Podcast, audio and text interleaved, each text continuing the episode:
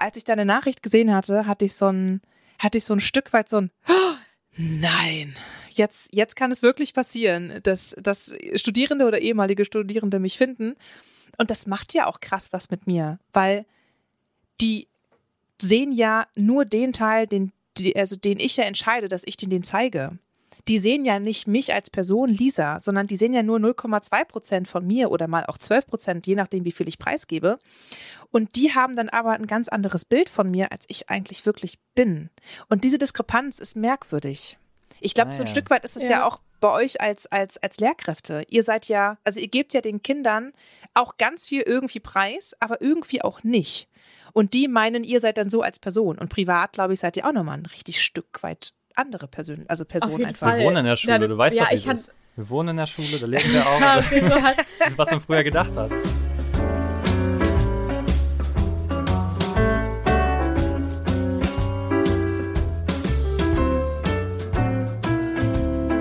Herzlich willkommen, ihr Lieben, bei einer neuen Folge hier beim Bildungsbuffet. Wieder mit meiner Wenigkeit Dominik und Pia auf der anderen Seite. Hallo! hallo! Ich wusste nicht, war ich jetzt schon dran? War das jetzt schon mein Einsatz? Ja, ja klassischer Fail-Impuls auf jeden wieder. Fall. Wir freuen uns wieder mit einer neuen Folge dabei zu sein, nachdem wir in der letzten Folge noch ein kleines Blitzgericht mit uns gemacht haben und äh, vielleicht auch mal andere Einblicke zu uns als Bildungsbuffet-Podcaster gegeben haben haben wir in der Folge davor und auch da bereits einen tollen Gast bzw. eine Gästin angekündigt, die heute bei uns mit dabei ist. Und es ist für uns tatsächlich, ähm, ich hatte heute Unterrichtsbesuch und möchte meinen, ich bin jetzt nervöser als vorher tatsächlich. Ähm, aber mehr vor uh, Vorfreude. Ja, viel mehr Vorfreude. Und äh, ihr hört sie auch schon im Hintergrund. Ich darf begrüßen. Hallo Lisa. Hallo Dominik und hallo Pia. Es ist hallo. super schön, dich da zu haben. Ähm, Jetzt hören alle deinen Namen und wissen gar nicht so richtig, wo sie es hin einordnen soll, aber ich gebe mal einen kurzen Abriss, denn als ich darüber nachgedacht habe, ähm, ich habe ja. wirklich noch bilderbuchmäßig im Kopf den ersten Moment, als wir dich gesehen haben. Ja. Ja, wir haben da ja, beide drüber gesprochen, wir können uns oh sehr oh gut Gott. daran erinnern, ja. Und zwar, um mal alle abzuholen, sind wir in der Uni, ja, denn ähm, Lisa ist Dozentin an der Humboldt-Universität. Und ja, ich kann mich noch sehr gut erinnern, du kamst in den Raum hattest diese herrlichen Pommes-Ohrringe von McDonalds im Ohr. ähm, hattest diesen genialen Laptop mit allen möglichen Stickern von Anime, Kinderserien und Co., die, ich, die mein Leben geprägt haben. Kamst in den Raum und hast direkt gesagt, ja, also ich freue mich mit euch das Seminar zu machen und würde sagen, wir bleiben beim kollegialen Du, wenn das für euch in Ordnung ist. Und ich glaube, alle in dem Raum waren direkt angekommen, entspannt und bereit für alles, was folgt. Dieses Seminar war einfach oh ja. wirklich prägsam und es war praktisch das Lernforschungsprojekt in unserem Studium, das du begleitet hast, wo es darum geht, innerhalb der Praxisphase in einer Schule nochmal sich ein spezielles Forschungsthema zu suchen und dazu zu suchen. Und wir haben es gewählt damals, weil du ein Blog-Seminar angeboten hast. Nämlich nicht das Blog-Seminar im Sinne von, wir machen am Wochenende mal schnell das, was für die Uni wichtig ist und dann ist das Ding durch, sondern wir durften einen Blog bei dir darüber schreiben. Und das in den Zeiten von digitaler Schulbildung war schon echt der Hammer. Ich kann mich da auch nur anschließen. Gott, das sind gerade so schöne Worte. Also mir geht gerade auch der Arsch auf Grundeis und zeitgleich schmilzt er dahin. Gute Kombi immer. Sehr schön. Ich hatte, ich hatte gerade auch ganz tolle Flashbacks. Ich weiß noch, dass das in dem, in dem Gebäude der, der Theologie ähm, Studierenden war, mit diesen unfassbar tollen ähm, Fenstern mit diesem unfassbar tollen Ausblick. Ja aber gar nicht dein erster Eindruck, den, also der war schon catchy, aber auch der, den, sozusagen der Einstieg, den du mit uns gemacht hast, hast du uns gefragt, welcher Snooze-Typ wir auch sind ja. und so. Und äh, mit Netflix und was für ein Buch lesen wir gerade. Und wir waren mhm. auch alle so total geflasht, vor allem, was ja auch noch dazu kam, dein Foto was damals auf der, ich weiß nicht, ob es immer noch aktuell ist. Das ist so ein Running Gag geworden. Mal, ja, das ist halt der Klammer. Und ich dachte so, okay, irgendwie so voll das moderne Seminar und das Bild, okay, und dann kommst du da rein, so komplett anders als irgendwie auf dem Foto. Und ich war so, hä, sind wir richtig? danke, danke einfach für diese, ja, für diese super schönen Worte und auch das Kompliment. Ein Glück ist das Podcast, ähm, ein Podcast-Format. Ansonsten würde, würde ich jetzt sehr, sehr rot, ähm, äh, rot auf dem Bildschirm flimmern. äh, zu, dem, zu, zu diesem Foto. Das war eine, ein, ein, ein Foto, eine, also eine Fotosession tatsächlich von der Humboldt-Uni. Ich glaube, wir hatten das im Büro gemacht. Und eigentlich sah das Bild gut aus, aber irgendwie wir wussten am Ende auch nicht mehr, was es ist. Ich könnte, ich könnte einerseits irgendwie eine, eine 20-jährige Praktikantin sein oder eine 50-jährige Elke. Also es war irgendwie alles wirklich auf diesem. Foto. und es hat sich irgendwann haben die sich so lustig auch darüber gemacht. Ich habe natürlich auch mit mitgelacht, dass ich mir aber gedacht habe, nee, also dieses Foto möchte ich einfach nicht, dass das länger im Internet verweilt und mittlerweile gibt es ein neues. Es war auf jeden Fall der Hammer. Ich würde auch eher sagen, es war die 50-jährige Elke. Danke, dass du es gesagt hast. Ja. Jetzt ist es auf ich jeden dachte, Fall. Ich war auch so, wie darf ich das ausdrücken? Aber in jedem Fall, also viele Leute hören schon ähm, und ich, vielleicht hört man da auch so ein bisschen dann raus. Wir waren sozusagen im Verhältnis Dozierende, Studierende aber in unserer Erinnerung war das Seminar vor allen Dingen in der Hinsicht immer prägsam, weil du uns quasi auch oder wir immer viel in den Austausch gegangen sind, auch kritisch über Schule, über die Arbeit mit Lehrkräften, das, was wir sozusagen in der Phase, wo du uns begleitet hast, eigentlich das erste Mal so richtig erlebt haben, weil es praktisch das erste Mal war, dass wir gezielt unterrichten sollten für sechs Monate an der Schule als sozusagen Praxissemestler, wie man es hier nennt. Und ähm, ja, das war für uns sozusagen auch der Aufhänger, heute mit dir hier in der Folge auch mal dieses Thema anzuschneiden. Denn wir haben oft über Schule gesprochen, aber auch über das Lehramtsstudium und die Verbindung dazwischen. Und vielleicht kannst du ja für unsere Hörerschaft erstmal deutlich machen, eigentlich, welchen Platz du in diesem System einnimmst. Genau, weil wir wissen jetzt, du bist Dozierende, aber da steckt ja noch mehr dahinter. Richtig, da steckt eine Menge dahinter. Ich habe, und das ist vielleicht eine ziemlich wichtige Information, weil da möchte ich später nochmal drauf zurückkommen, ich habe Erziehungswissenschaften studiert und nicht Lehramt. Das bedeutet, ich bin Dozentin im Bereich der Lehrkräfteausbildung und habe noch keine einzige Schule offiziell von innen gesehen. Das muss man sich immer mal auch ein Stück weit vor Augen halten, gerade wenn wir nochmal nachher darüber sprechen, was es überhaupt bedeutet, ähm, die, die universitäre, äh, also wenn man sich diese universitäre Lehramtsausbildung ähm, anguckt. Deswegen, ich habe Erziehungswissenschaften studiert an der Uni Potsdam und habe dann das Angebot erhalten, an der Humboldt-Uni dort meine Promotion zu starten. Die liegt derzeit auf Eis. Ähm, das hat den Grund, weil ich jetzt tatsächlich eine unbefristete, und ich glaube, das wisst ihr beide noch gar nicht, ich bin jetzt unbefristet an der Uni, oder habe ich das Ich habe das Video dazu gesehen tatsächlich und mich sehr ja. gefreut. Ja. Ja, das heißt, ich bin jetzt ähm, unbefristet und habe diese LFBA-Stelle, diese Lehrkraft für besondere Aufgaben. Das heißt, ich bin jetzt Lehrkraft, aber nicht an der Schule, sondern an der Uni und habe nur noch damit zu tun, sieben bis acht Seminare äh, in der Woche zu geben und nur Lehrkräfte auszubilden. Das Alle schreien Halleluja oder sollten Halleluja schreien, wenn sie jetzt das hören und wissen, sie haben bald bei dir ein Seminar. Haltet euch fest. Mehr Angebote von Lisa. Genau, also meine Doktorarbeit liegt, wie gesagt, auf Eis, aber ich will sie unbedingt fertig machen, weil die Idee dieser Doktorarbeit und das Thema dahinter ist so ein bisschen auch ausschlaggebend dafür gewesen, warum ich überhaupt mich für das Bildungs- oder Erziehungswissenschaftliche Studium interessiert habe. Ich komme aus einer Lehrkräftefamilie und dort haben meine Eltern oftmals am Essenstisch die aktuellen Reformen zum Beispiel kritisiert oder auch die x-te neue Anforderungen ähm, oder auch nochmal, weiß ich nicht, die x-te ähm, Änderung äh, des des Lehrplans und ich glaube, das hat mich ein Stück weit so weit geprägt, weil ich mir irgendwann die Frage gestellt habe, warum das so schwierig ist, für die beteiligten Akteure miteinander ins Gespräch zu kommen, sich zusammen an einen Tisch zu setzen und gemeinsam über Bildung zu sprechen, weil in meiner immer noch sehr naiven Vorstellung und ich glaube, so ein Stück weit habe ich auch immer noch dieses Weltverbesserungsgehen in mir, mit Blick eben auf Bildung, dass ich mir einfach so sehr wünsche, dass wir uns alle zusammen an einen Tisch setzen und gemeinsam an einem Strang ziehen, weil wir ja alle zusammen das gleiche Ziel haben. Wir wollen die bestmögliche Lehr-Lernsituation für SchülerInnen schaffen damit sie einfach die bestmöglichste und für sie einfach auch passendste ähm, ja, Stellung innerhalb der Gesellschaft erreichen können.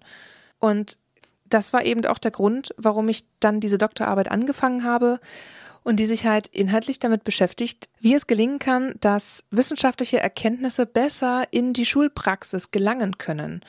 Und woran es liegt, dass das teilweise so schwer fällt. Also welche welche Stellschrauben müssten noch angepasst werden, damit unter anderem die, die Kommunikation zwischen den verschiedenen Akteuren besser funktioniert. Ob ich die nun wirklich abschließen werde, das steht absolut in den Sternen, weil ich mag gerade auch sehr, sehr das, was ich gerade mache. Ich bin jedes Mal total demütig, wenn ich mir überlege, dass ich rechnen wir mal hoch, jedes Semester sechs oder sieben Kurse habe. In jedem Kurs sind A 20 Studierende mal sechs oder wir sagen mal mal sieben. Dann begleite ich 140 unterschiedliche Studierende, die alle später, so hoffe ich, äh, in die in die Schule dann übergehen. Diesen Impact, den ich jetzt gerade habe und die Reichweite, die ich dadurch auch jetzt erlangt habe, finde ich immens, macht mich demütig, setzt mich manchmal auch sehr unter Druck.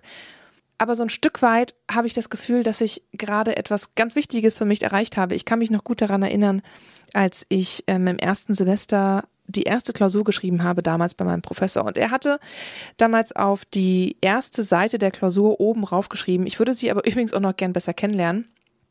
Welche oder wa, was ist der Grund, warum Sie dieses Studium angefangen haben? Und ich habe in meinem naiven Weltverbesserungssein raufgeschrieben, ich möchte gern die Bildung revolutionieren. Das ist nach wie vor, also wenn ich mir jetzt die äh, zehn Jahre jüngere Lisa angucke, ein, ein wirklich hochgestecktes Ziel, aber ich glaube, das ist ein Stück weit das, was mich immer noch antreibt. Und ihr müsst mich stoppen, ich monologisiere schon. Aber wir sind total, ich bin richtig, Aber es geht ja auch genau in unseren Bereich rein. Und im Endeffekt ist es ja das, worüber wir heute auch mit dir sprechen wollen, nämlich eben genau die Frage, ähm, wie sozusagen die Wissenschaft dazu beitragen kann, dass Schule besser wird und warum es auch vielleicht so ein Problem ja. ist, dass gerade Lehrkräfte, die dann auch im Job sind, und du hast ja gerade selber gesagt, was es für ein Workload für dich ist, das, das spiegelt sich ja irgendwie für alle Leute, die irgendwie in der Lehre mhm. tätig sind, immer wieder. Mhm. Ähm, mhm. Wie sozusagen diese Lehrkräfte da erreicht werden können und warum auch so viele Lehrkräfte sagen, naja, also wenn dann die Referendare mit ihren frischen neuen Ideen kommen, ist das für mich immer ganz bereichernd. Aber mehr schaffe ich einfach auch nicht. Also weil viele einfach das einfach nicht hinkriegen. Ne? Ja, aber das bezieht sich ja nicht nur auf Lehrkräfte. Also ich meine, das fängt ja schon so früh an in der Uni also erstmal, Lehramtsstudierende sind ja im Bachelor schon genervt von all dem, was sie machen, was nichts mit Lehramt zu tun hat. Da, da kommt man auch erst in, nach ein paar Jahren hinter, ah, okay, dazu mhm. war es ganz gut, dass ich mal über den Tellerrand geschaut habe. So. Aber eigentlich, dann geht es im Master ähnlich weiter, man findet es schon ein bisschen besser. Aber dann dieses Lernforschungsprojekt, und da muss ich auch an was denken, wo du letztens äh, eine Story sozusagen zugemacht hast, dass du eigentlich in diesen Stories ja irgendwie versucht hast, den Sinn des Lernforschungsprojektes mhm. ja, ich erinnere mich. Ähm, zu zu, äh, zu verdeutlichen, sozusagen, zu rechtfertigen. Und das fand ich halt ganz spannend, weil genau darum geht es ja. Wir sitzen da, möchten in die Schule und sind weiter mit Thema wissenschaftlich mhm. Arbeiten beschäftigt. Mhm. Und durch dein Seminar zum Glück habe ich da ein ganz anderes Gefühl für bekommen. Aber grundsätzlich ist ja immer so der Ton, Warum müssen wir das jetzt machen? Wir wissen ja noch nicht mal, wie wir normal unterrichten. Jetzt sollen wir nebenbei auch noch da in der Schule forschen. Und genau da ist ja, da trifft das ja aufeinander irgendwie ja. dieses. Und das zieht sich ja irgendwo durch, weil man denkt, ich habe doch schon so viel zu tun. Ich muss doch, will doch eigentlich nur wissen, wie unterrichte ich gut. Und mhm. deswegen, da soll es ja auch heute drum gehen. Deswegen weiß ich nicht, Dominik, soll ich schon mal die. Ja, ich würde sagen, weil es passt perfekt hier rein. Genau. Ja, dann sozusagen, welchen besonderen Beitrag leistet die Bildungsforschung aus deiner Sicht denn für die Schulpraxis? Damit wir mal jetzt einmal so zum Thema äh, nicht Rechtfertigung, aber doch zur Relevanz des Ganzen mhm. kommen. Ja, tatsächlich gibt es dazu ganze Tagungen, die sich genau mit der Frage beschäftigt, welche Stelle eigentlich die Bildungsforschung einnimmt in diesem komplexen System von äh, Politik, äh, Wissenschaft und Schule. Und ich glaube, ich würde aber erstmal noch ein paar Schritte zurückgehen und zuallererst einmal ganz kurz klären, was ich mit Bildungsforschung meine, wenn ich von Bildungsforschung spreche. Ich meine mit Bildungsforschung, die Jetzt kann man sich streiten, ob eigenständige Disziplin, Teildisziplin oder interdisziplinär. Aber es ist die empirische Bildungsforschung, die ihre Wurzeln in den 1960ern ähm, hat und dann mit dem PISA-Schock in den 2000er Jahren einen enormen Aufschwung erfahren hat. Genau, und apropos PISA, das ist tatsächlich ein zentrales Merkmal gewesen mit Blick auf die Entwicklung der empirischen Bildungsforschung, aber auch wenn man sich jetzt anschaut, welche Relevanz eigentlich die empirische Bildungsforschung für die Schulpraxis hat. Denn mit dem schlechten Abschneiden von Deutschland in dieser PISA-Studie kam es zu einer Veränderung des Steuerungsparadigmas. War nämlich bis dato vor allem die Angebotsseite der Schulen relevant, also die sogenannte Input-Steuerung, kam es jetzt zu einem Wandel, dass man sich vielmehr eben auch das, das Outcome oder das, den Output, also die Ergebnisse und die Wirkungen des Lehrens und des Lernens anschauen wollte. Es ging also um, um Diagnose und die Evaluation von Unterricht. Und mit diesem Umdenken kam ja auch dann die Überprüfung der, der Bildungsstandards, also was äh, ihr auch kennt mit Vera, was ja ab und zu in den Schulen stattfindet. Dann dieser IQB-Bildungsvergleich, der, äh, der, IQB-Bildungstrend heißt er jetzt. und die regelmäßige Teilnahme an, an den, an den äh, Schulleistungsvergleichsstudien wie PISA und TIMS und Pearls und wie sie nicht alle heißen und aber auch die Verabschiedung von Bildungsstandards und die kennt ihr ja auch. Vielleicht kann man das ja an der Stelle mal kurz aufrollen, so für die Hörerschaft auch, dass das sozusagen das ist, was wir in unseren Rahmenlehrplänen haben. Ja? Also diese, dieser Rahmenlehrplan ist eben das, was wir in unseren Fächern an die Hand bekommen, um unseren Unterricht danach auszurichten. Das sind diese Bildungsstandards. Und die existieren ja noch nicht lang. Die existieren ja wirklich erst seit ungefähr 20 Jahren. Und die ändern und sich auch ständig. ständig, ja. richtig. Weil die KMK relativ häufig die eben neu wieder anpasst. Das macht das Ganze eben auch für die Praxis super, super schwierig, weil ihr euch ständig auf neue Bildungsstandards einlassen müsst. Ähm, da bin ich überhaupt nicht wirklich die Expertin drin. Äh, Bildungsstandards, da könnte ich vielleicht euch noch mal, weißt du was? Ich hole mal Herr Pant hier rein. Ich glaube, das werde ich ihm auch nochmal sagen. Mit ihm könnt ihr sehr gerne, sehr gerne über Bildungsstandards schnacken. Oh, da wäre wär ich nochmal noch mal nervöser, ja. Aber es ist ja genau das, was du ansprichst. Auch, auch diese Standards sind auch, muss man mal vielleicht ein Beispiel zu nennen, sind sehr abstrakt. Ich habe heute erst einen Unterrichtsbesuch gehalten, das heißt, ähm, wieder eine Stunde vorbereitet und da geht es ja immer darum, so einen Standard am Ende mit den Schülern zu erreichen.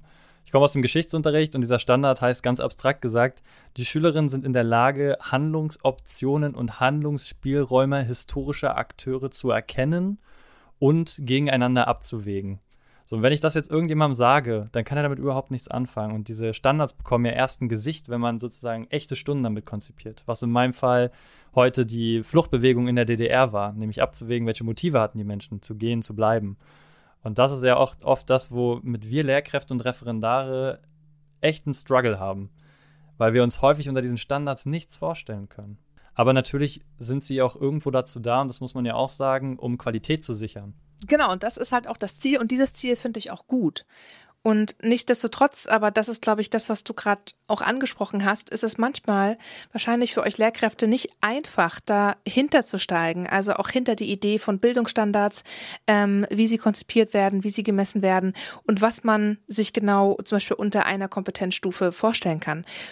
Und genau hier ist, glaube ich, auch jetzt der Punkt, wo wir jetzt mal zu der Relevanz kommen. Denn es ist meines Erachtens noch nicht abschließend und vor allen Dingen auch noch nicht ähm, alle Akteure einbeziehend geklärt, welche Rolle sie tatsächlich spielen darf mit Blick auf Schulpraxis. Also ist die Bildungsforschung da, um zum Beispiel die Urteilskraft von Lehrkräften zu ersetzen.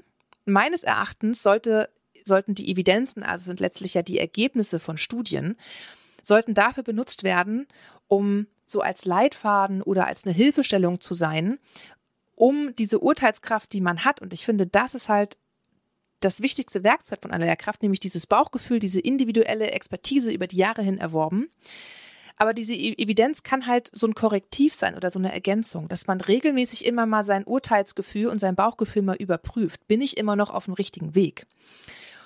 Und ich habe das Gefühl, dass manchmal die Ergebnisse der Bildungsforschung als, als, als Grals, Gralsschlüssel verwendet werden.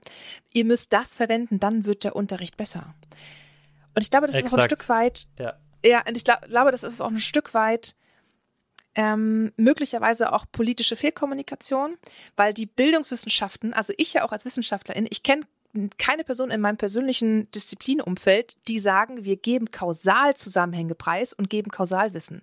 Wir sind ja alle so ultra vorsichtig, machen die Hände nach oben und sagen, ah, es, also wir sind im Konjunktiv. Es gibt einen Hinweis darauf, dass Methode A helfen kann. Aber das heißt nicht, dass es wirklich helfen wird, weil nichts ist so komplex und so unvorhersehbar wie Schule. Und genau das ist, glaube ich, eben auch der Punkt, warum die Bildungsforschung für die Bildungspraxis eben nur zu einem gewissen Teil Relevanz haben kann. Und ich würde mir aus ganz auch persönlicher Sicht wünschen, dass man noch deutlicher kommuniziert, was die Bildungsforschung leisten kann und wo auch ihre Grenzen liegen. Und wenn ihr jetzt meine persönliche Sichtweise als Bildungsforscherin wissen wollt, dann ist in meinen Augen die empirische Bildungsforschung dazu imstande, als Hilfe und Leitfaden für die Schulpraxis zur Verfügung stehen, um eventuell so korrigierende Funktionen durch Evaluation und Reflexion ähm, bereitzustellen euch zu sagen, seid ihr noch auf dem richtigen Weg oder nicht. Aber ich würde nicht sagen, dass sie evidenzbasiert sein kann, diese Praxis, sondern allerhöchstens dateninformierend oder evidenzinformierend, aber nicht mehr dieses Data-Based, was ja gerne auch äh, gefordert wird, Data-Based Decision.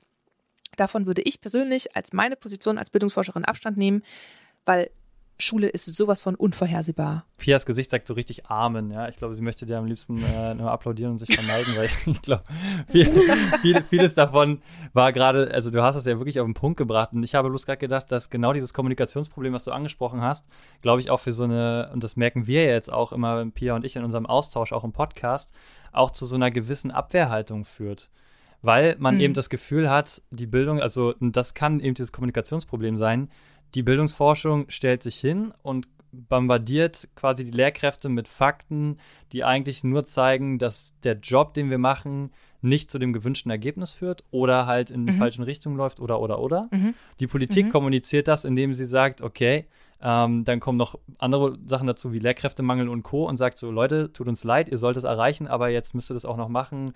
Und da ist so ein bisschen der Punkt, wo Pia und ich auch mit dir drüber sprechen wollten, einfach das sind ja auch Herausforderungen für Lehrkräfte, dann diese Bildungsforschung anzunehmen. Aber die rühren ja manchmal auch von wirklichen Tatsachen. Wenn jemand vielleicht auch sagt, ich habe einfach keine Zeit, dann wird es ja manchmal auch irgendwo so sein, außer jemand möchte halt ungesund durch jetzt seinen beruflichen Alltag gehen oder so. Also wir sitzen ja auch jetzt oft selbst im Ref da und sagen, ich habe einfach nicht mal die Zeit, das und das hinzukriegen. So.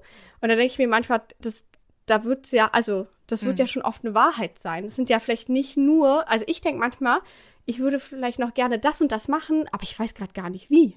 Mhm. Also so meine Pflichtaufgaben, die halt einfach sein müssen, nehmen schon so viel Zeit in Anspruch.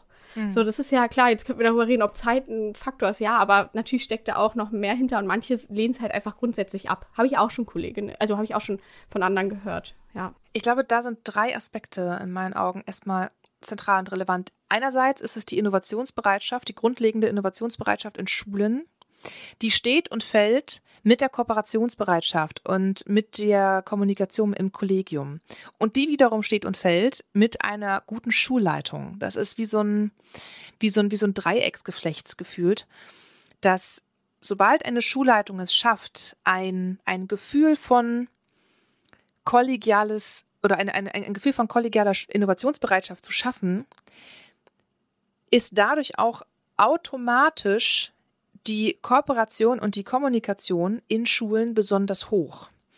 Und ich glaube, durch diese vermehrte Kooperation und Ko äh, Kommunikation werden Arbeitswege erleichtert, Aufgaben werden deutlich schneller oder werden oder werden deutlich schneller abgesprochen. Das führt dazu, dass die Zusatzbelastungen geringer sind, weil durch, weiß ich nicht, gezielte gezielte Treffen, Projekttreffen, Arbeits Arbeitsgruppenaustausch, Geschichten, ähm, ähm, Steuerungsgruppen, werden die Aufgaben viel besser verteilt. Und die Forschung hat ja gezeigt, dass Lehrkräfte leider zu wenig kooperieren und zu wenig auch kommunizieren. Also, dass sie immer noch relativ häufig ihre eigene Unterrichtssachen vorbereiten. Gerade in der Unterrichtsvorbereitung könnte man durch den Austausch einigermaßen viel Arbeit abgeben. Und ich glaube, wenn man das hinbekommen könnte, das besser zu fördern, würde auch mehr Zeit für alles andere übrig bleiben. Und wahrscheinlich wäre diese Zeit dann auch, würde sich gar nicht mehr so anfühlen von, ich habe Zeit und investiere das, sondern aufgrund dieser erhöhten Kooperation und Kolli äh, Kommunikation führt das zu einem zu einer noch höheren Lust auch auf Innovation und Schulentwicklung. Und dann ist das wie so ein Selbstläufer. Das sind ja meistens auch die gelingenden Faktoren von den Schulpreisträgerschulen, dieser, dieser hohe Wille und dieser, die, dieses hohe Maß an Zusammenarbeit, was dann am Ende zu einer ständigen Schulentwicklung führt. Wo es keinen Stillstand gibt, sondern wo es immer wieder neue Prozesse geht, äh, gibt und da die Zahnräder ineinander übergreifen. Und, und der zweite Punkt, das ist jetzt so ein bisschen nicht ein Stück weit Nestbeschmutzung, aber mit Blick auf die, mit Blick auf die Bildungsforschung in meinen Augen trotzdem ein zentrales Problem, wie die Forschung aufgebaut ist. Wir haben zu wenig Praxisforschung und zu wenig Aktionsforschung. Das heißt, zu wenig werden die SchulpraktikerInnen eingebunden in die Forschung. Oftmals sind die Schulen nur reine Datenlieferanten, die weder später in die Auswertung eingebunden werden, noch werden die, äh, die Ergebnisse akteursgerecht aufbereitet. Das liegt vor allen Dingen daran, dass, wenn man sich jetzt mal universitätsintern diese Strukturen anschaut, Drittmittel oder vor allen Dingen die Reputation eines Wissenschaftlers oder einer Wissenschaftlerin beläuft sich dann als sehr gut, wenn man richtig viel publiziert. Praxisforschung und Aktionsforschung braucht verdammt viel Zeit. Die ist nicht in zwei Jahren abgegolten, sondern bis Schule sich verändert und man eine Schule begleitet, muss man das über mehrere Jahre von fünf bis zehn Jahren machen. Und die wiederum bringt keine Reputation, bringt keine Publikation und bringt keine Gelder ein. Das hat also zur Folge, dass diese Forschung nicht honoriert wird in dem Maße, wie das eben diese zwei bis drei Jahre Projekte sind, äh, wo die Schulen einfach nur Datenlieferanten sind. Man macht dann die dreihundertstel tausendste Studie zum Thema Selbstkonzept und irgendwas anderes oder Big Fish Little Pond Effekt oder wie auch immer. Dann promoviert man und dann geht man weiter an die Wissenschaft und das ist wie so ein Kreislauf, weil du wirst dann Professor oder Professorin, wenn du viel publiziert hast. Und das machst du nur, wenn du halt nicht mit den Schulen zusammenarbeitest, weil das kostet dich Zeit. Und die Zeit hast du nicht, gerade wenn du auch als Wissenschaftlerin aufsteigen willst. Da musst du relativ zeitnah viel, viel publizieren.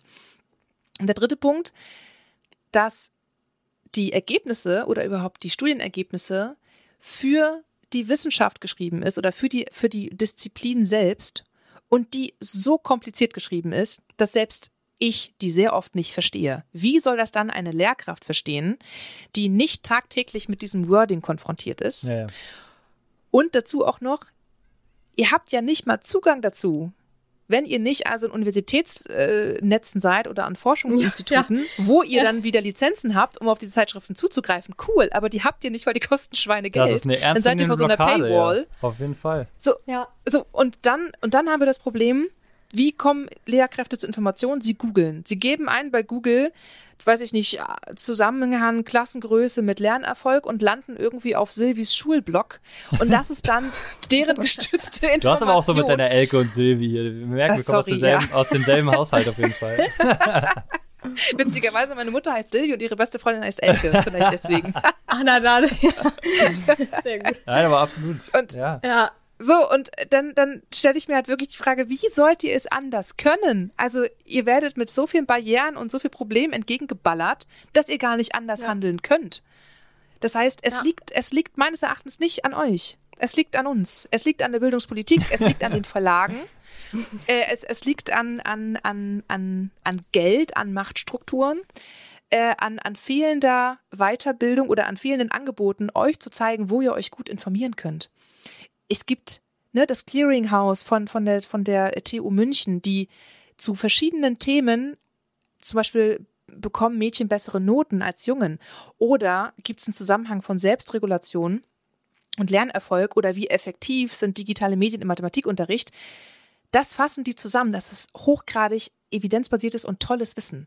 Dann ne, der, der, das, das Bildungsportal, das deutsche Schulportal. Aber all das wissen die Lehrkräfte nicht, das wissen meine Studierende im Master nicht. Sie, Lehrkräfte wissen nicht, wo sie gute Informationen herbekommen von Bildung und Schule. Ich weiß es auch und nur das durch ist Erachtens. Ich habe auch die Links nur durch dich und das Seminar. und, und das ist traurig. Und da muss ich auch sagen, da machen meine Kolleginnen in den Hochschulen noch keinen guten Job. Wenn das nicht ankommt. Damit schlägt der Lisa eigentlich ah, die Brücke in unser Thema, Pia, oder? Das, was uns heute am Brennen Nee, damit beenden wir einfach den Podcast. Wir können nichts dafür. genau, dafür haben wir dich eingeladen heute. Danke, dass du es jetzt allen nein, gesagt hast. Nicht. Liebe Leute, ihr habt gehört, geht auf die Straße, schnappt euch eine Heugabel, auf in die Hochschule. So. oh Gott, ich werde angeprangert. Um Gottes Willen, nein, im Gegenteil. Ich Nein, finde tatsächlich, bevor Pia ja. sozusagen in unser brandheißes Thema geht, was noch der letzte Teil vom Podcast ist, ähm, das ist ja genau das, warum wir dich so gerne heute hier haben, weil wie es immer so ist, ich glaube, dass sich daran nur was verändern kann, wenn Menschen an den Stellen sind, wo es halt brennt und ist, also sind, und die reflektiert damit umgehen. Erst dann ja. bewegt sich was. Und du hast, bist ja genau das Paradebeispiel dafür. Du weißt es halt, du bist ja bewusst und über deine Seminare fängst du an, solche Sachen zu streuen. Und ich glaube, dadurch kommt es. Und es sind diese kleinen Flämmchen, die man hofft, dass sie sich ja. dann mit der Zeit einfach weiter ich hoffe. bewegen. Ja, ja aber da, also auf jeden Fall, also und ich und danke. Erstmal ganz kurz will ich noch, da will ich noch mal ganz kurz zu, was du davor gesagt hast mit diesem, wir haben keinen Zugang mehr. Da dachte ich auch, es kann nicht sein. Genau jetzt bin ich in der Praxis, wo ich jetzt sagen müsste, perfekt, ja, weil jetzt ist es nicht mehr abstrakt für mich. Jetzt weiß ich ganz genau, was ich damit machen könnte. Jetzt weiß ich, was das bedeutet. Was bedeutet eigentlich, ähm, ja, also weiß ich nicht, was hatten wir denn letztes so? Ach, verschiedene Begriffe, aber auch das, was du schon gesagt hast, Selbstkonzept. Jetzt erkenne ich vielleicht eher, wo ja. haben Kinder ein hohes und niedriges Selbstkonzept. Mhm. Jetzt erkenne ich eher, ah, Gruppendynamiken und so weiter. Und genau jetzt könnte ich viel mehr damit anfangen. Und dann denke, sitze ich da und, yep, ich habe Google, ja, oder ich habe Bücher, na klar, Austausch. Und man kommt schon an, irgendwo an Sachen, aber ich dachte mir, ich müsste doch noch viel mehr, müsste mir doch zur Verfügung gestellt werden. Das kann doch nicht sein, weil genau jetzt hätte, könnte ich damit was anfangen in der Uni konnte ich mit Them Thema Inklusion, Differenzierung und so weiter, ja, da hatte man eine Ahnung davon, aber das war alles sehr abstrakt und das ist halt oft, glaube ich, auch das Problem. Ähm, genau, aber fand ich auch einfach super, was du gesagt hast, weil ich finde es halt auch so gut, weil wir sind jetzt auch aus verschiedenen Perspektiven hier zusammen und man merkt ja, wir kritisieren ja alle Seiten irgendwo, aber nur so kommt man ja an den Punkt zu sagen, okay, hey, äh, aber was ist vielleicht trotzdem gut oder wie könnte man denn jetzt weitermachen und so weiter. Und ja, eigentlich, ich weiß nicht, Dominik, äh, schon die letzte Frage oder wolltest du jetzt noch? Ja, in die Richtung hätte ich gedacht. Und zwar, ähm, Genau, Lisa, dann ist halt so ein bisschen jetzt die Frage, wie würde für dich denn der ideale Lehramtsstudiengang aussehen? Ich fand halt deine Transparenz auch schon mal sehr gut im Seminar. Also das hat schon mal geholfen, um uns so zu beruhigen und nicht zu sagen, ihr müsst jetzt hier auf einer wissenschaftlich perfekt arbeiten und das dann auch perfekt in eure Praxis integrieren, die ihr aber auch eigentlich erst später so richtig habt, sondern es war so, nein, hey, guckt mal, es ist einfach wichtig, dafür sensibilisiert zu werden, das mal gemacht zu haben und so weiter. Und das war halt gut für uns. Dadurch sind wir da auch gar nicht so gequält durchgegangen. Ein großer Schritt wäre, dass wir innerhalb des Lehramtsstudiums, und wir, damit meine ich die unterschiedlichen Dozierenden, mehr miteinander kommunizieren. Und ich meine jetzt nicht die Bivis untereinander, also die bildungswissenschaftlichen Anteil äh, Dozierenden, sondern die Fachdidaktiken, Fachdidaktikern innen mit den DidaktikerInnen, mit den Fachwissenschaften und den Bildungswissenschaften. In meinen Augen gibt es keinen Studiengang, das sowas von grob, groß und breit gefächert ist und auch gestreut ist mit unterschiedlichen Zuständigkeiten, mit unterschiedlichen Fächern und äh, auch so diese, diese komplexe Struktur. Ich meine, ihr geht teilweise ja, geht ihr ja in, in, in die Hauptvorlesungen rein für die Fächer. Da seid ihr plötzlich mit, mit Hauptphysikern drin oder HauptphysikerInnen. Ja, ja. Äh, und ja. zeitgleich sitzen da aber irgendwie auch Lehramtsstudierende. Dann habt ihr noch die Fachdidaktiken. Und da gibt es also es gibt keine, zumindest an der Humboldt-Uni gibt es kein wirkliches Austauschformat. Und ich kann mir zum Beispiel, also ich, ich finde es nicht gut, dass von Lehramtsstudierenden verlangt wird, dass ihr es schafft, den Balance oder die, die Balance zwischen all den verschiedenen Disziplinen hinzubekommen. Aber es auf Seiten der Verantwortlichkeiten da kein Austauschformat gibt. Also da würde ich gerne, wenn ich die Wahl hätte, ein Format schaffen, wo wir uns alle darüber mal austauschen, wer wann, wann, was macht, mit welchen Inhalten, wie ihr zum Beispiel miteinander zusammenarbeiten könnt, ähm, wie sich die Didaktiken noch besser mit den Fachdidaktiken austauschen und äh, wie die Bildungswissenschaften vielleicht auch noch besser mit den Fachdidaktiken äh, kooperieren können, weil da gibt es, finde ich, auch immer große Überschneidungsmöglichkeiten. Also gerade mit Blick auf zum Beispiel unterschiedliche Unterrichtsversuche, da können ja auch die Bildungswissenschaften auch eine Menge mit den Fachdidaktiken zusammenarbeiten. Dann würde ich ein ein größeres Angebot schaffen wollen mit Blick auf ähm, gerade so psychologische und pädagogische Anteile. Ich habe das Gefühl, ja. dass das ganz doll zu kurz kommt. Äh, ihr, ihr seid ja teilweise also ihr seid ja teilweise Lehrkraft, dann irgendwie ein Stück weit irgendwie auch ErzieherInnen, dann seid ihr SeelsorgebereiterInnen, dann seid ihr, dann seid ihr auch manchmal ja auch in privaten Räumen noch, also privaten Settings ja auch noch irgendwie eingebunden und ihr, ihr übernehmt, und auch noch WissenschaftlerInnen natürlich, was man ja von euch verlangt, ähm, ihr, ihr müsst so viel abdecken, aber werdet dafür nicht ausgebildet. Und ich meine vorrangig die psychologische Seite. Was macht das mit euch, wenn 20 Kinder vor euch sitzen und jede Person individuelle Probleme hat und die halt auch zu euch hinkommen? Also was, wie geht ihr damit um, wenn ihr plötzlich einen Missbrauchsfall habt? Wie geht ihr damit um, wenn ihr seht, die Kinder werden, in, äh, werden zu Hause vernachlässigt? Dafür werdet ihr nicht ausgebildet. Kein, also es gibt in meinen Augen kein Platz im Studium aktuell dafür, wo ihr dafür sensibilisiert werdet.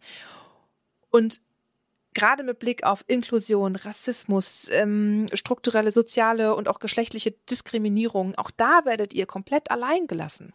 Dann kommt ihr ein bereits bestehendes Schulsystem, wo die Strukturen, die Systeme schon so verkettet sind, so starr sind, dass das so schwer ist, da sowieso reinzukommen mit neuen Themen. Wenn es zum Beispiel an einer Schule keine, keine Stelle gibt für, also Antidiskriminierungsstelle oder irgendwie Antirassismusstelle oder wo man äh, auf, auf Genderunterschiede aufmerksam macht, wie soll, also wo sollt ihr Raum finden dafür? Und ich finde, da braucht es auch ganz dringend Räume dafür, dass ihr das lernt. Was aber wiederum bedeutet, dass andere Dinge kürzer kommen müssen. Weil das noch on top genau. geht auf gar keinen Fall. Man muss sich mal hinsetzen und wirklich ganz klar reden. Und nicht die Verantwortlichen, sondern die Studierenden müssen reden. Oder die Ref oder die Referendariare oder die Lehrkräfte. Die müssen sich zusammensetzen und die müssen eigentlich darüber entscheiden, wie ein Lehramtsstudium auszusehen hat. Und dann dazu eben ExpertInnen aus den verschiedenen ähm, Disziplin. Ähm, meldest du dich gerade? Nee, nee, alles gut, ich tippe über Finger. Aber ich habe gerade kurz überlegt, ob ich dich werde. Lustig, war genauso. also, kurz noch abschließend. Ähm, es, es fehlt auch ganz viel an PädagogInnen, die in der Praxis waren, in der Wissenschaft, also in der universitären Lehramtsausbildung. Äh, also von meinen Lehramtsdozierenden, ähm, ich glaube, nur eine Person war in der Schule vorher. Wir hatten eine vorweihnachtliche Folge, wo wir mal uns so fünf Ideen präsentiert haben, ja, also innovative Ideen für den Schulalltag. Mhm. Ähm, und um mal vielleicht eine Lanze zu brechen im Hinblick auf, wie sich vielleicht Referendare das Studium vorstellen könnten. Ähm, mhm. Die Frage für uns schon immer, weil ja auch oft gleich eigentlich derselbe O-Ton ist, ähm, es ist zu wenig Praxis im Lehramtsstudium. Das ist ja oft der O-Ton, auf den sich sozusagen die Studierenden und ja. Lehrkräfte reduzieren. Die Frage ist, warum das Lehramtsstudium, jetzt speziell auch auf Berlin bezogen, nicht dual machen? Wir haben einen Lehrkräftemangel. Das heißt, wir brauchen Menschen an der Schule. Wir haben Studierende und auch wir, wir Referendare, die sagen, wir kriegen den Praxisbezug nicht mehr zu den Themen hin, die wir vor vier Jahren im Bachelor hatten. Ähm, oder halt eben auch, uns fehlt, uns fehlt die Dimension, also da rede ich auch oft, da reden wir oft drüber. Praktisch, wenn wir in der Uni in der Glaskugel sitzen und Unterrichtsstunden planen oder über Schule sprechen, fehlen uns Blicke und Dimensionen, das zu verstehen, was wir da haben, weil wir einfach keine Beispiele haben. Und ähm, wir lesen viele theoretische Texte von Menschen, die mal sozusagen qualitative Studien gemacht haben, Interviews geführt haben und wir lesen das. Und ja, oft sind diese Studien aber dann Paula und Tim haben gerade ein Konfliktgespräch. Ähm, jetzt hat Paula Tim ins Gesicht geboxt. Was machen wir jetzt? So, und aber das mal live zu erleben, ja. ist eine ganz andere Realität. Und da haben wir immer drüber gesprochen, warum das Lernstudium nicht dual machen. Ich wäre dafür. Ich, äh, ja, ja, Pia? Also da, ich nehme einfach das, ja, Pia, sozusagen, wie du jetzt die Frage, nee, wie du jetzt sozusagen die Frage von uns, die letzte beantwortet hast, würde ich halt so zu 100% unterschreiben und es tut halt, halt trotzdem nochmal gut zu hören, weil wir saßen halt wirklich viel frustriert im Studium und es mhm. macht dir Angst. Das macht dir Angst, weil mhm. du denkst, also nur durch die Praxiserfahrung haben wir auch erstmal gemerkt und das war dann erst im Master. Ich war, hatte zum Glück den Moment von wegen, oh, ich habe Spaß und ich habe ganz gutes Feedback bekommen und es hat ganz gut geklappt, was ich hier gemacht habe. Ich habe also das Richtige gewählt. Aber was ist mit dem, wo es jetzt nicht so lief und so weiter? Und ich finde halt, trotzdem im Nachhinein kann ich, glaube ich, einigermaßen selbstbewusst sagen, dass da wirklich Sachen dabei waren, die ich nicht mehr gebrauchen kann. Beziehungsweise hätte ich sie vielleicht gebrauchen können, wenn da mhm. auch schon die Verknüpfung zur Schule einfach stärker hergestellt worden wäre. Und du fragst dich halt immer, wie kann es denn sein, dass jetzt da hier Leute sitzen, die selbst nicht in der Schule waren und dann wollen sie mir das irgendwie erklären und ich merke, das bringt mir gerade auch alles gefühlt nicht so viel. Der Druck ist halt auch enorm, weil du meintest, wir werden nicht in pädagogisch-psychologischen Themen und so weiter ausgebildet. Mhm. Thema Inklusion, mhm. in Rassismus, Umgang mit Rassismus und so weiter, gendersensibler mhm. Unterricht und so weiter. Und das, da haben wir dann mal ein Seminar zu oder zwei. Ja, ja. Selbst jetzt im Ref haben wir ja gefühlt, äh, haben wir auch wie Module.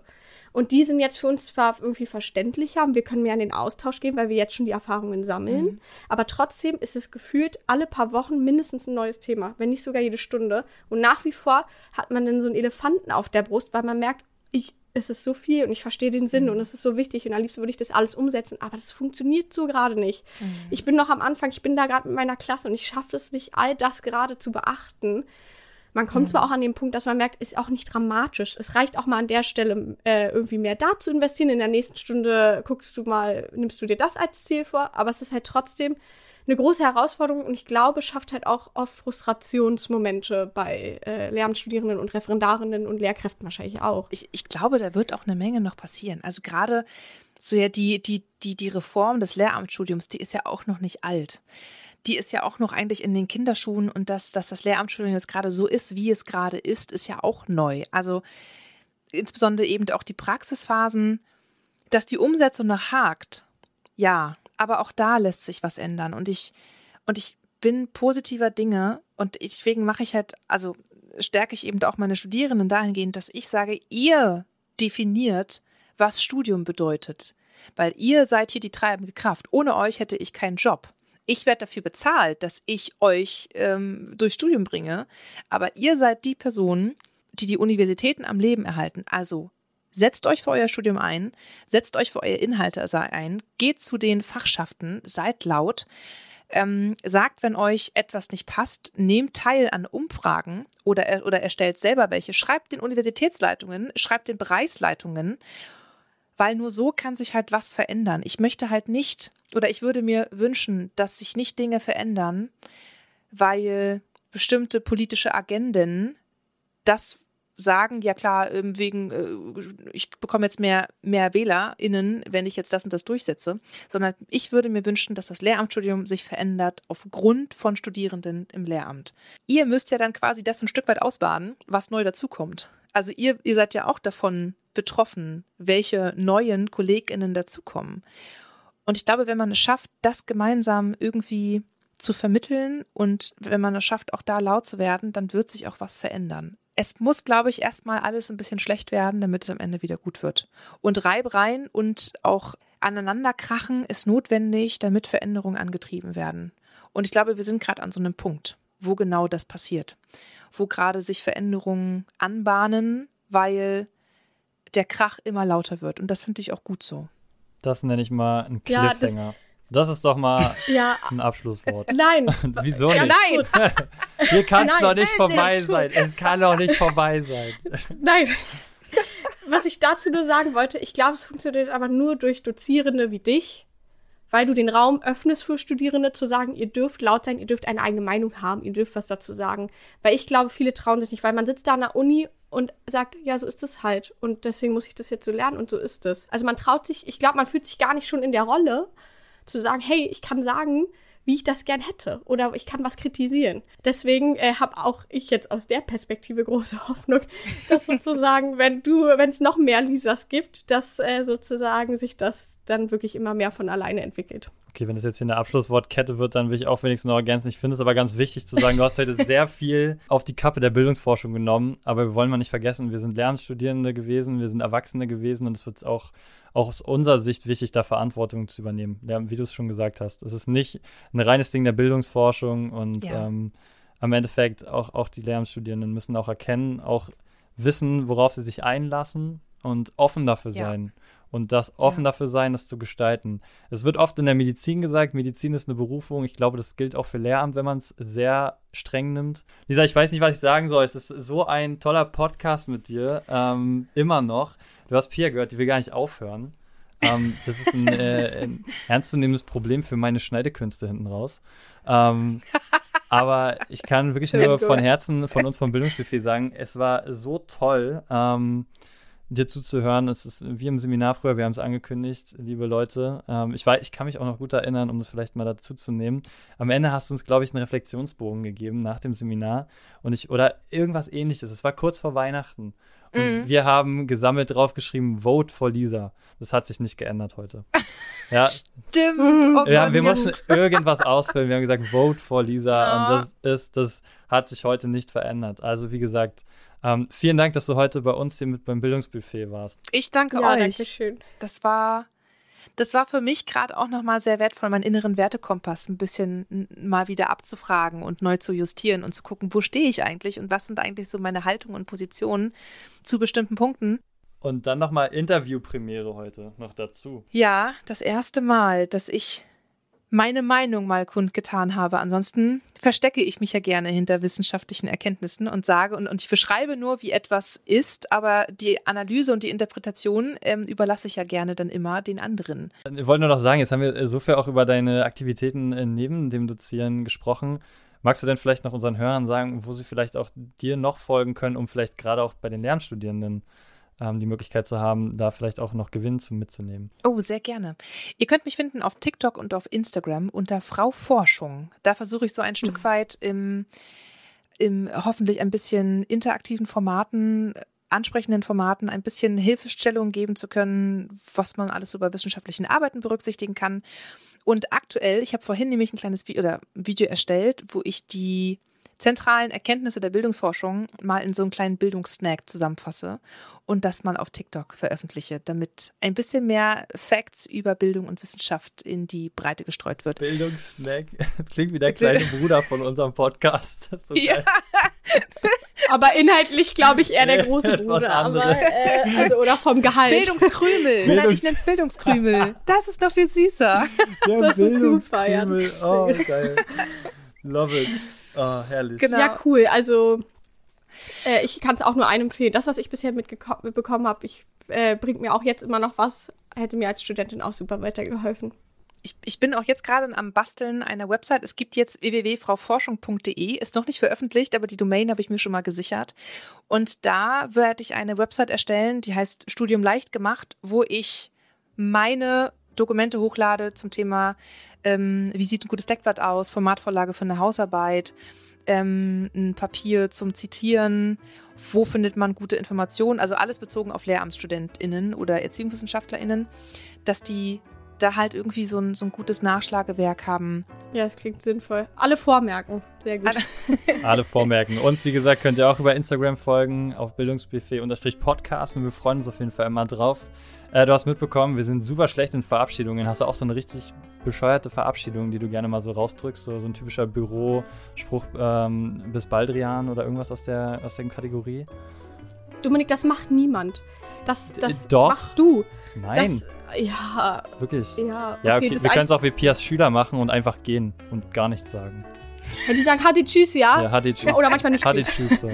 Aber, ja. ja. Mach's gut. Manchmal auch nicht. Ich, ich glaube, ich sag manchmal Ciao Kakao. Siehst du? Aha. So richtig Boomer-mäßig. Guck mal. Guck ja, mal an. Dominik hat ja irgendwann mal Bundesgartenschau. Ja, das ist auch ein großer Favorit. Guck mal. Bundesgartenschau. Guck mal. Da, da, versteht jemand noch Qualität. Ja, okay. Qualität oh, oh, Gott, Sprachrezeptoren am Ende eines UB-Tags. Unbrauchbar. Alles klar. Ja, okay. Dann sage ich mal Ciao, Kakao. Und in diesem Sinne, vielen Dank. Ja, Ciao, Kakao dann auch von mir. Ciao, Kakao.